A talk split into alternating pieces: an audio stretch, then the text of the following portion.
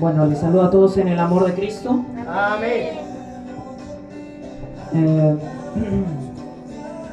bueno, antes que nada saludar a los hermanos de Ponte Tralca, eh, nuestra hermana Maribel, que nos acompañan hoy día. Hoy día ha sido un día maravilloso. Y saben, Dios es tan grande, pero tan poderoso, que no solo confirma la palabra, sino las cosas que Él me vino revelando. Y aparte de eso, lo que yo esperaba. El pastor sabe que antes de salir de la casa pastoral, y la pastora también lo sabe, yo me puse a orar y declaré un día espiritual. Declaré un día en el cual el Espíritu Santo se va a manifestar. Y yo sin saber lo que iba a ocurrir, comencé a clamar a esa dirección. Gloria a Dios. Amén. Bueno, eh, antes que nada, vamos a ir a Efesios 5, 1 al 2. Efesios 5, 1 al 2.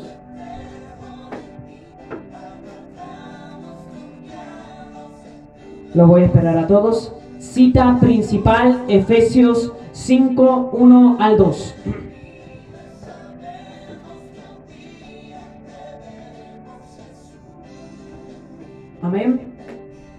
Entonces aquellos pueden ponerse en pie en reverencia ante la palabra de Dios. No es usual de mí, pero hoy día es una excepción. Y dice así en el nombre del Padre, Hijo, Espíritu Santo y la iglesia dice, Amén. sed pues imitadores de Dios como hijos amados y andad en amor como también Cristo nos amó y se entregó a sí mismo por nosotros ofrenda y sacrificio a Dios en olor fragante. Amén. ¿Pueden tomar sus asientos? ¿Ya tomé mi agüita?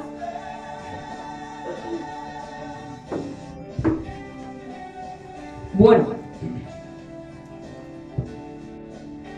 Hoy día fue un día bastante interesante. Me puse reflexivo también ayer en la noche y yo me ponía a pensar en todo lo que me vino revelando Dios, porque fueron cosas fuertes, fueron cosas interesantes y extrañamente seguidas. El pastor y la pastora también saben los sueños que yo tuve. Fueron sueños, el último fue muy vivido. Pero hay algo de lo que cuadra en todo, en todos los ámbitos. Y lleva por título este mensaje, Imitadores de Cristo. Amén, Señor. Y es algo que también estuve conversando tiempo atrás. Extrañamente Dios en vez de hablarme como siempre temas desconocidos, porque yo soy conocido por hablar temas que nadie conoce. Cosas nuevas que no se han visto usualmente en la Biblia. Yo, yo me pongo en esa búsqueda ahí con una lupa, una lupa de este tamaño, más grande que la de Sherlock Holmes, a buscar cosas interesantes de la Biblia. Pero ahora Dios me pone a hacer lo contrario a lo que siempre vengo haciendo. Es interesante cómo es Dios. Como una vez más me vuelvo a introducir en el mundo espiritual y Dios cambia mi punto de vista y dice, tú ya no vas a hablar de temas que todo el mundo no habla, sino que hablarás temas más a profundos de lo que ya se habla. Cosas que le tomamos tan poca importancia que decimos, la predican tantas veces, pero no le vemos el valor. Vamos a orar. Padre, en el nombre de Jesús. En ese momento, esta palabra, Dios eterno, comienza a cobrar vida en ese ministerio, en ese lugar. Comienza a sembrar semillas de vida eterna en nuestros corazones. Dejamos de ser hombres y mujeres y comenzamos a ser tierra fértil, lista para rendir frutos dignos de arrepentimiento, Amén. dignos de honor, dignos de gloria, dignos de imitación de Cristo, siendo la viva imagen y reflejo del Señor. Padre, en el nombre de Jesús, nuestras vidas comienzan a quedar en tus manos. Introduce este mensaje como alimento exquisito, como manjares que jamás hemos probado. Dios, el día de hoy tu palabra será hablada, tu palabra será comida y tu palabra será saborea- saboreada.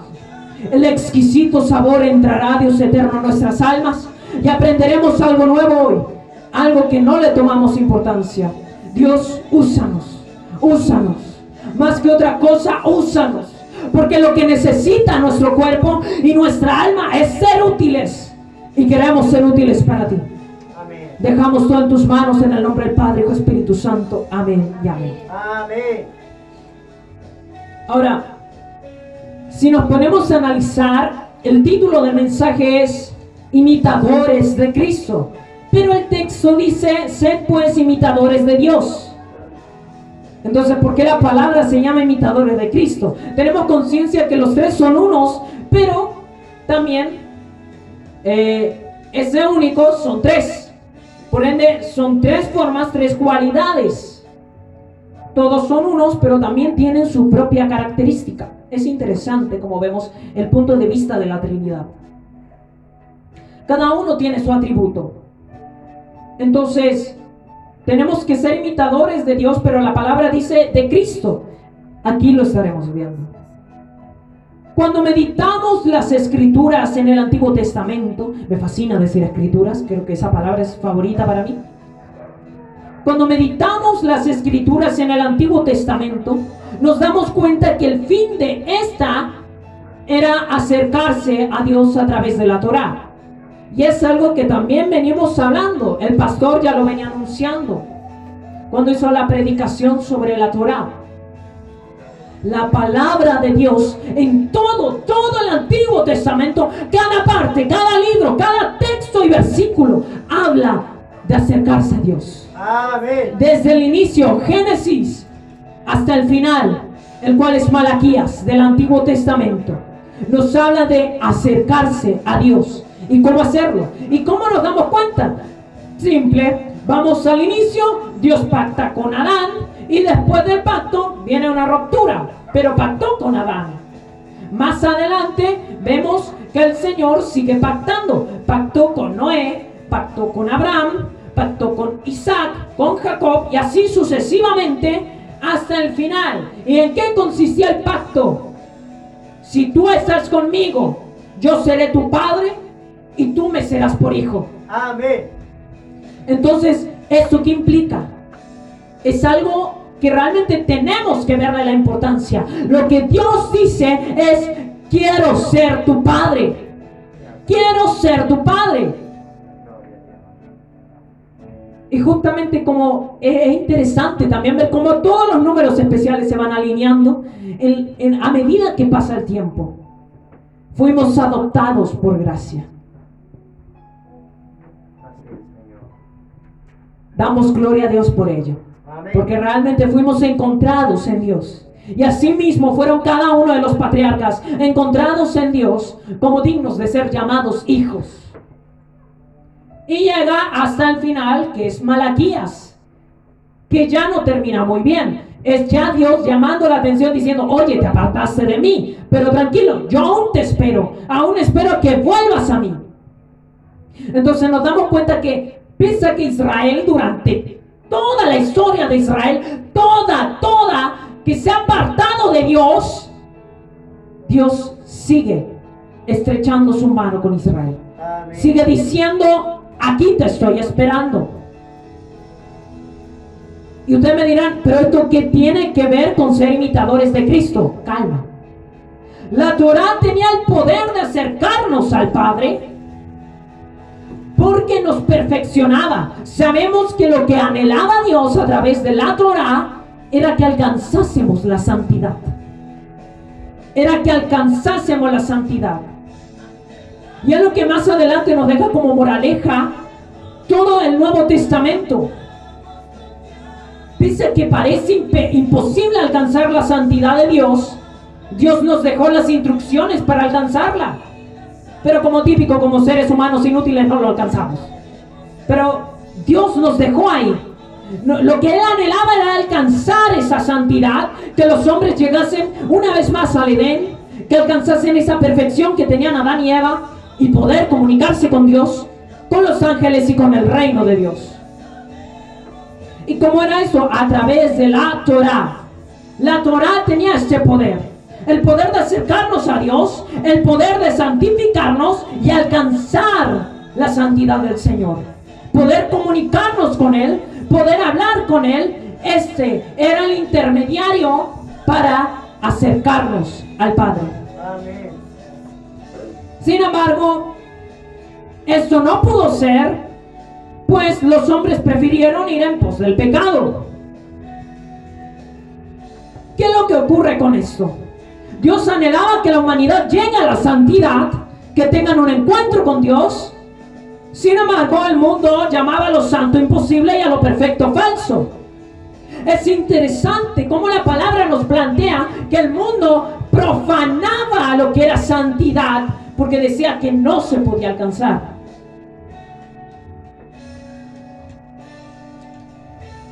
Según, según ellos, era preferible seguir las tradiciones paganas, iban a fornicaciones y transgresiones, delitos morales que desagradaban a Dios. Llamaban a la violencia. Llamaban a la violencia bueno y a la maldad dadora de vida. Amaban el dinero y practicaban la impiedad. Ahora, aquí vamos a hacer un repaso muy breve de solo dos libros en dos textos. Y es bastante triste darse cuenta que Dios dándote la oportunidad de acercarte a Él, el propio Israel no quiso. Vamos a ir a Génesis 6.5. Génesis 6.5 que dice, y vio Jehová que la maldad de los hombres era mucha en la tierra y que todo designio de los pensamientos del corazón de ellos era de continuo solamente el mal.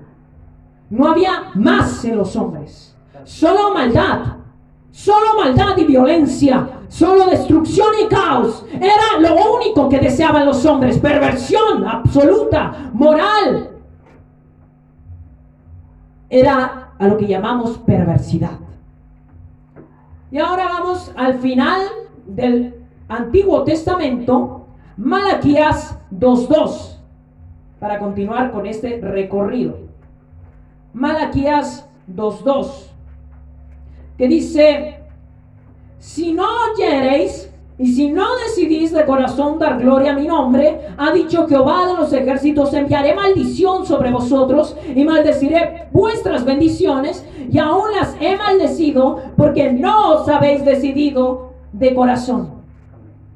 Resumen, en el inicio el hombre era malvado, era pecador, era destructor, era todo lo asqueroso.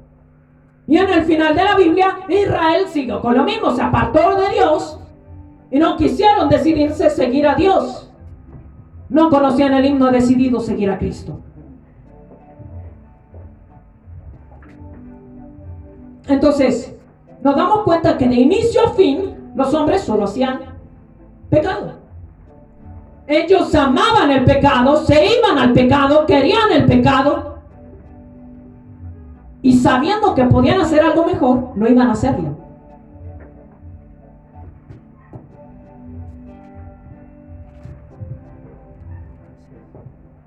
Ahora, cada vez que se veía una generación nueva, que debería ser distinta a la anterior, debería cambiar estos malos hábitos de pecado, de destrucción, de alcoholismo, de todo. Pero fue todo lo contrario, cada vez que se veía una nueva generación era peor que la anterior, más violenta, más cruel y más perversa. Hasta que Cristo apareció en la historia.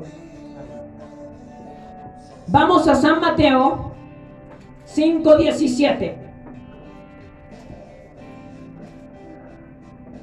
Que dice, no penséis que he venido para abrogar la ley o los profetas. No he venido para abrogar, sino para cumplir. ¿Qué vino a hacer Jesús? Vino a demostrar que acercarse a Dios era posible. Vino Jesús a decir, tú puedes, tú puedes acercarte a Dios, puedes conversar con Él, puedes hablar con Él, interactuar con Él, si te lo dispones. Ser santo como Dios no es imposible. No es imposible. Perfecto, bueno, realmente muy perfectos somos. Pero Él no hizo hombres imperfectos, hizo hombres perfectos y los llamó a la santidad y a la perfección. En el Edén eran santos. Y podemos serlo ahora.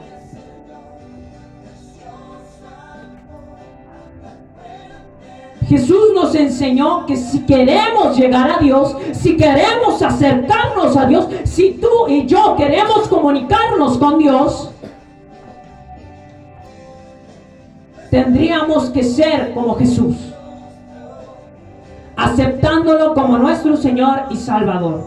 Vamos a San Mateo, ahí mismito, nos saltamos cinco capítulos más. Vamos a ir al capítulo 10, verso 32. Y dice, a cualquiera pues que me confiese delante de los hombres, yo también lo confesaré delante de mi Padre que está en los cielos. Entonces, si en el Antiguo Testamento no tenían a nadie, porque no tenían a nadie que intercediese por ellos, era la ley. La ley intercedía por los hombres. Si la ley encontraba injusto al hombre, era injusto delante de Dios. Sin embargo, ahora tenemos a un nuevo intermediario, Jesús. Amén. ¿Y qué es lo que dice Jesús? Jesús dice, a cualquiera pues que me confiese delante de los hombres, si tú me confiesas delante de tu familia, delante de quien sea, principalmente delante de Dios, pero dice, delante de los hombres, eso es arrojar tu arrogancia, tirar tu vanidad, tirar todo lo que te aferraba a tu orgullo por el drenaje y decir, yo soy de Cristo. Tirar toda la basura para decir, yo pertenezco a Dios. Entonces cuando Jesús nos dice, pues que me confiese delante de los hombres, dice, si tú me confiesas, si tú dices que soy tu Señor, yo allá arriba en los cielos diré que tú eres mi seguidor. Y delante de mi Padre serás encontrado justo. Ahora, estas palabras, fiel, justo, verdadero, amoroso, sobrio, todas esas palabras son imposibles de llegar a nuestro vocabulario y sobre todo a nuestros hechos. Fiel, muchas veces traicionamos, justos, injusticias hacemos de a montones, verdaderos, practicamos la falsedad, amorosos, a veces nos odiamos hasta nosotros mismos y sobrios, imposible.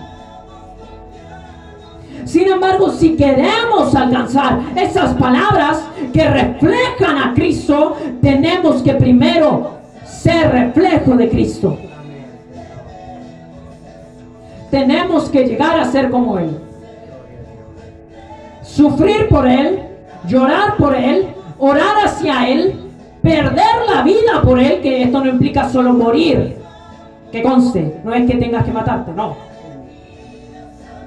lo que implica perder la vida por Él es acabar con tus gustos, acabar con aquello que te entretenía, acabar con aquello que te fascinaba, acabar con aquellas palabras que estaban pegadas a tu vocabulario y no estaban bien. Perder la vida es acabar con aquello que a ti te gustaba. Tirar todo eso juntamente con lo demás al drenaje, al tacho de la basura, como quieran llamarle, y cuando se deshagan de eso, Cristo dirá, este es mi seguidor. Cristo dirá, este es mi reflejo, mi discípulo. No sirven palabras vanas que no representan la imagen de Cristo, ni iglesias que no lo anuncian. No sirven porque de esas ya hay montones. Si hablamos, que sea para Él. Si vivimos, que sea para Él. Amén. Si sufrimos, que sea para Él.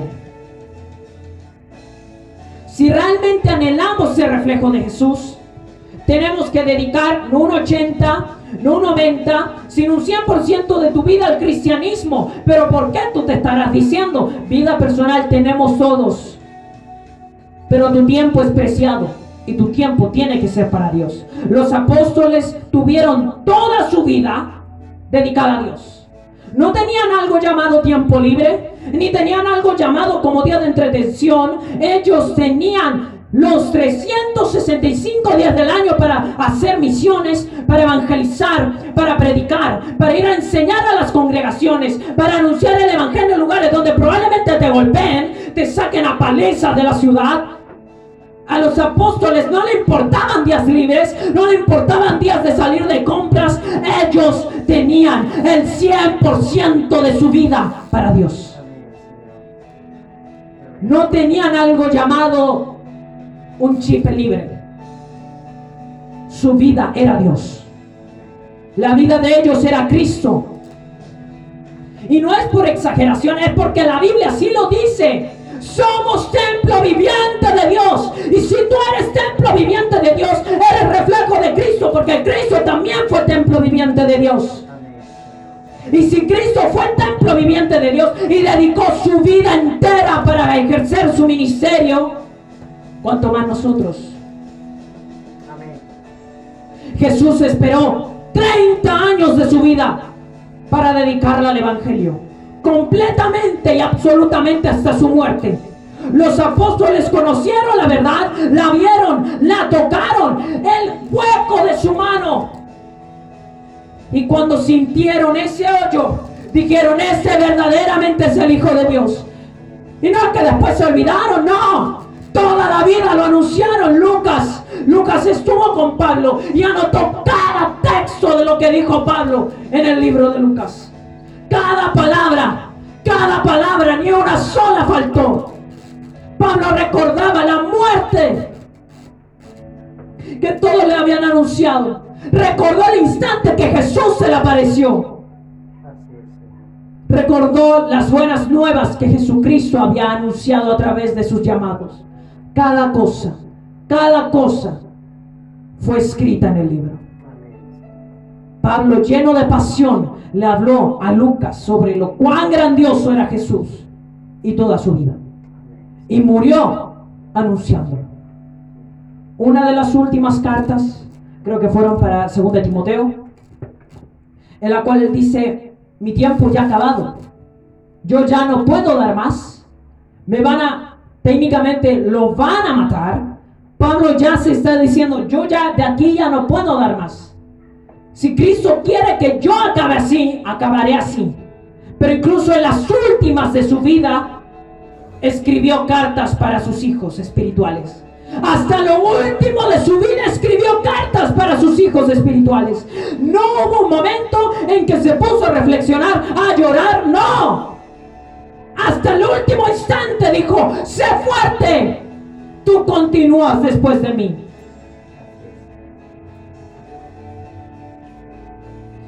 Si queremos un milagro, tenemos que ser como Jesús, no dedicar un 70, ni un 80, ni un 90, el 100% de la vida a Jesús. Los apóstoles lo dedicaron, porque a nosotros no? Jesús lo hizo, nosotros somos reflejos de Él.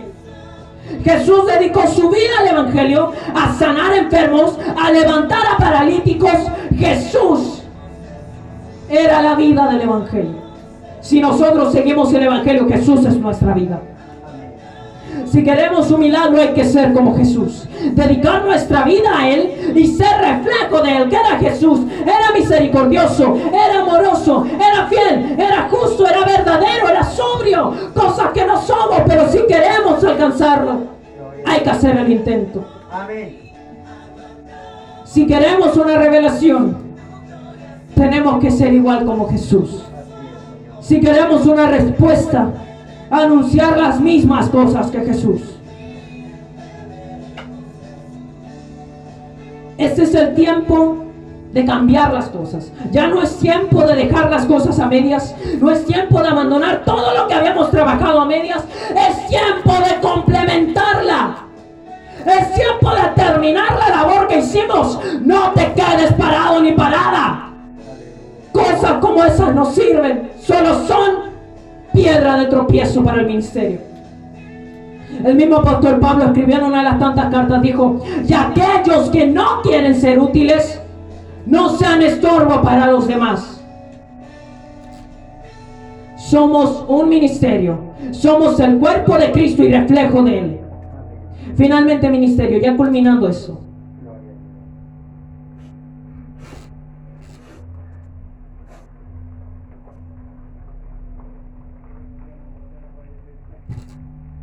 Ya culminando eso, le voy a decir esto.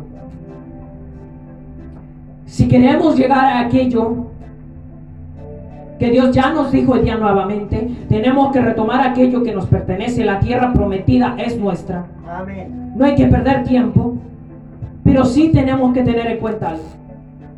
Si queremos conquistar, primero que nada hay que ser reflejos de Jesús. Hay que anunciar lo mismo que Jesús y vivir la vida de Jesús. Sentir la pasión de Jesús si no fuese por Él. Solo con eso ya acabo. Si no fuese por Él, tú ya no estarías aquí.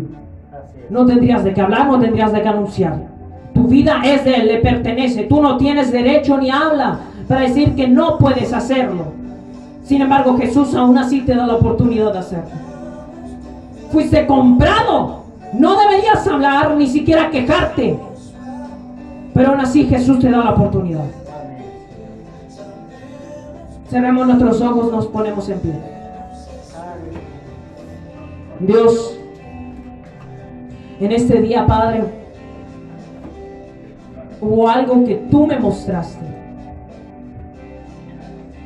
Tú me dijiste, si quieres que ese ministerio fructifique, tiene que hacer esto.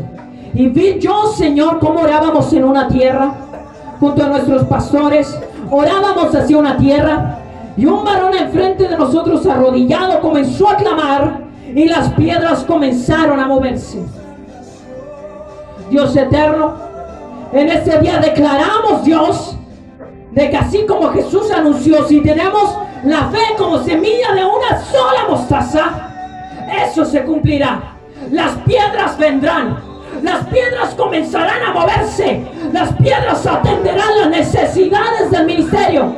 Las piedras comenzarán a trabajar. No sabemos cuánto tiempo queda, pero tú me lo revelaste. Y si Dios lo revela, Dios lo cumple. Amén. Gloria a Dios. Dios, el día de hoy también me dijiste, hoy día se eleva un nuevo canto. Y gracias Señor porque lo confirmaste a través de nuestra profeta. Hoy ya se levanta un nuevo canto de muchos lugares, gente dispuesta a alabar tu nombre. Y no es cualquier canto, es un canto de victoria, es un canto de poder. Son tantos reflejos de Jesús en todos lados. Tanta gente dispuesta a tomar la personalidad de Dios. Tanta gente dispuesta a tomar el carácter de Dios. Y Señor, yo no me quiero quedar atrás. No me quiero quedar atrás. Yo quiero avanzar con toda esa gente que clama a Dios. Con toda esa gente que es el reflejo de Dios. En todo el mundo. En todo el mundo, norte, sureste, oeste. Habían voces que cantaban al Señor. Un nuevo cántico se elevaba. Un nuevo cántico clamaba. La nueva alabanza de victoria sonaba y resonaba desde todos los lugares y cada quien que la oía se convertía y decía, yo seguiré a Jesús, yo seguiré a Jesús y yo seré como Jesús. Yo anunciaré a Jesús a través de mi vida y yo seré testimonio de Él. Yo seré el testimonio viviente de Jesús desde todos los lugares, incluso aquellas personas que estaban ocultas salían a la luz y elevaban el nuevo cántico, un cántico sublime y eterno que jamás terminará, que durará hasta el final de los tiempos. Y cuando llegue la venida de Cristo allá arriba, los cielos se cantará. Y cuando lleguemos a la tierra, en el nuevo cielo y nueva tierra, se seguirá cantando. El Evangelio de Jesús ha sido salvación. Y dirán, el Evangelio de Jesús ha sido para salvación. Y tanto vendrán, y tanto vendrán. Tantas cosas terribles han de venir, Señor. Pero ese canto seguirá sonando. Ese cántico resonará desde todos los lugares del mundo. Se anunciará y se dirá. Y las piedras oirán. Hasta las piedras cantarán. Glorioso eres Jesús. En este día, Dios. Yo quiero ser parte de ese, de ese coro enorme de millares y millares que anunciaban el nuevo evangelio de Jesús. Millares y millares que cantaban, millares y millares que elevaban el nuevo cántico de victoria, el cántico del evangelio eterno. Dios, úsanos. La espiritualidad jamás se va a acabar. Es eterna. Y el Espíritu Santo obrará de aquí hasta el final de los finales. E incluso en el fin de ellos. Jesús, en ti estamos. Queremos ser reflejos de ti. Repitan después de mí. Jesús, Jesús, queremos ser queremos ser un reflejo un reflejo de ti. Úsanos, Úsanos. Aleluya, Señor. Poderoso es. Démosle gloria a Dios. Gloria a Dios, gloria a Dios, gloria a Dios para. Que el Señor les bendiga.